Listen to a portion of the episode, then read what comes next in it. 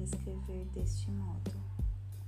Não acham que devo sentir-me perfeitamente livre para fazê-lo? Não recebi esta tarefa? Não fui chamado para esta obra num encontro face a face com Jesus, nosso Senhor? Vocês não são provas do que tenho feito para o Senhor? Ainda que ninguém mais admita a legitimidade do meu chamado, vocês não podem negá-lo pois meu trabalho com vocês é a prova viva da minha autoridade. Não tenho medo dos críticos. Nós que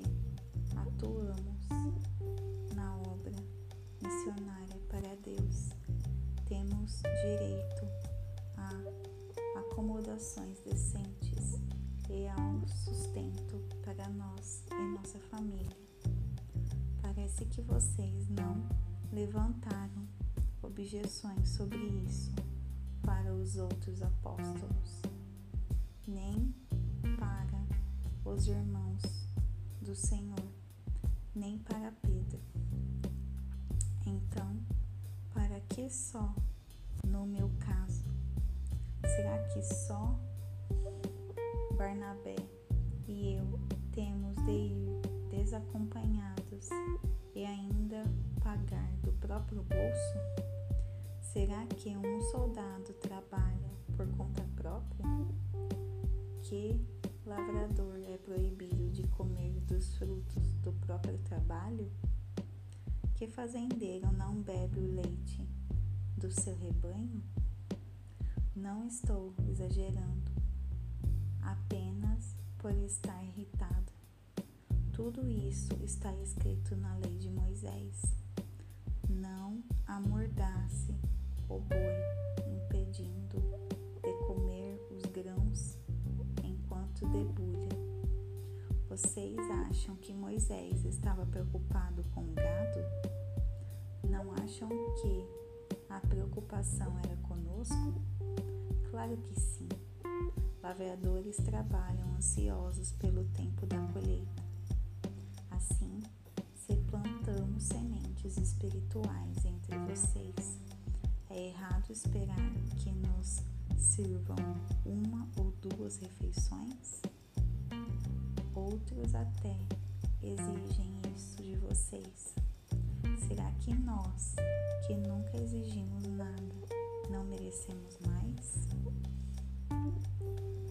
não vamos começar a reivindicar agora o que sempre tivemos o direito de fazer. Nossa decisão é desistir de qualquer coisa que nos desvie da mensagem de Cristo. Minha preocupação agora é que vocês não usem nossas decisões para tirar vantagem ou privar alguém dos seus direitos. Vocês sabem que quem trabalha no templo sempre deve, teve a garantia de poder viver dos rendimentos da casa de Deus.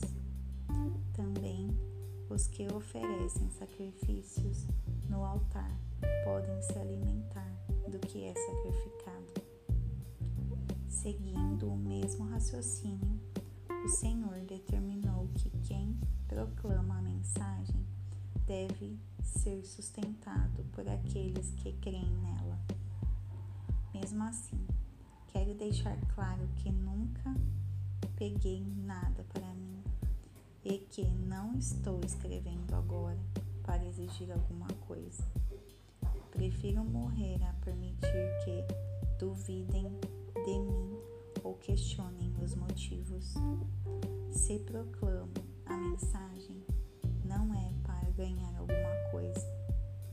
Sou impelido a fazer isso. E ai de mim se não fizer.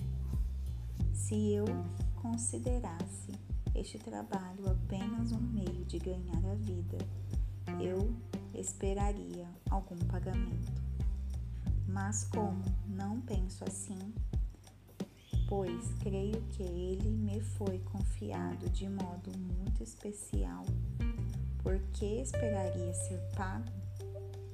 Então, acham que estou ganhando algo com isso? Na verdade, estou. O prazer de proclamar a mensagem, sem que vocês tenham de pagar por isso. Vocês não precisam nem bancar minha, minhas despesas.